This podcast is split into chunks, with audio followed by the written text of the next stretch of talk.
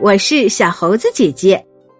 今天我们要讲的故事叫做《替老婆婆看家》。从前，在乡下住了一个老婆婆，她养了一只可爱的小牛。每天，老婆婆都要到牛棚去，用刷子把小牛的皮毛刷得又光又亮。有一天晚上，老婆婆想去探望亲戚，她很担心自己不在家的时候会有坏人来偷她的小牛。唉，谁肯来替我看家呢？老婆婆忧愁的自言自语道。谁来帮我看家？我一定带甜米糕给他吃。老婆婆的话才说完，从池塘中爬来了螃蟹，厨房里跑来了鸡蛋，院子里滑来了西瓜皮，屋檐前滚来了石磨，水沟中蹦来了大青蛙，仓库里跳来了锄头。他们都很愿意替老婆婆看家。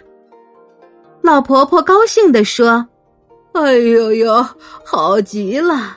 这下子我就可以放心出门了。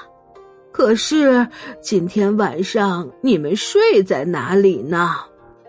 锄头说：“我在门后睡。”青蛙说：“我在墙角睡。”石磨说：“我在门外睡。”西瓜皮说：“我在地板上睡。”鸡蛋说：“我在锅底睡。”螃蟹说：“我在牛棚里睡。”老婆婆出门后，到了半夜，果然有小偷来了。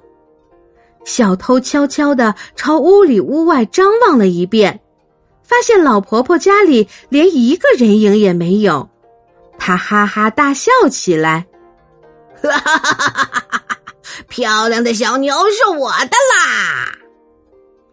小偷走到牛棚，动手去解牛绳，可是漆黑黑的牛棚里突然跳出了螃蟹，恶狠狠夹了一下，把他的手指夹得皮破血流。哎呀，究竟是什么怪物夹了我？我得去点支火把，照个清楚。小偷走到炉灶边，想点一支火把，可锅底的鸡蛋啪的跳起来，砸在他的眼睛上，疼得他捂住了眼睛，转身就往外逃。小偷才逃到屋当中，就一脚踩到睡在地板上的西瓜皮，朝天滑了一大跤，后脑勺咚的撞在了地上，摔得他七荤八素。小偷挣扎着跑出了门，只听“呼”的一声，石磨滚来了，重重的压在他身上，压得他动弹不得。哎呦！啊！这时候，青蛙蹦来了，锄头也飞来了。青蛙呱呱的叫着，锄头乒乓乒乓的打着，小偷只能。哎呀，哎呀！的哭着，这样的声音持续了一阵子，青蛙依然呱呱的叫着，锄头依然乒乓乒乓的打着，可是小偷却没了声音。原来他已经被打晕过去了。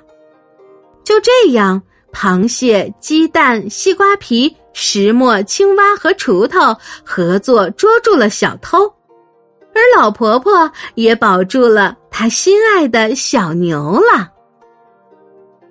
亲爱的小朋友，故事里的这些东西虽然都是生活中最不起眼的东西，但在紧要关头却能发挥作用。所以万物皆有用，尤其是团结协作，更是每个人在团队中应该做的。这样，在做事情的时候，才能够发挥集体的力量，事半功倍。你说对吗？好啦，今天的故事就是这些内容。喜欢小猴子姐姐讲的故事，就给我留言吧。也欢迎你把今天的故事分享给你的好朋友们。关注小猴子讲故事，收听更多精彩内容。我们明天再见。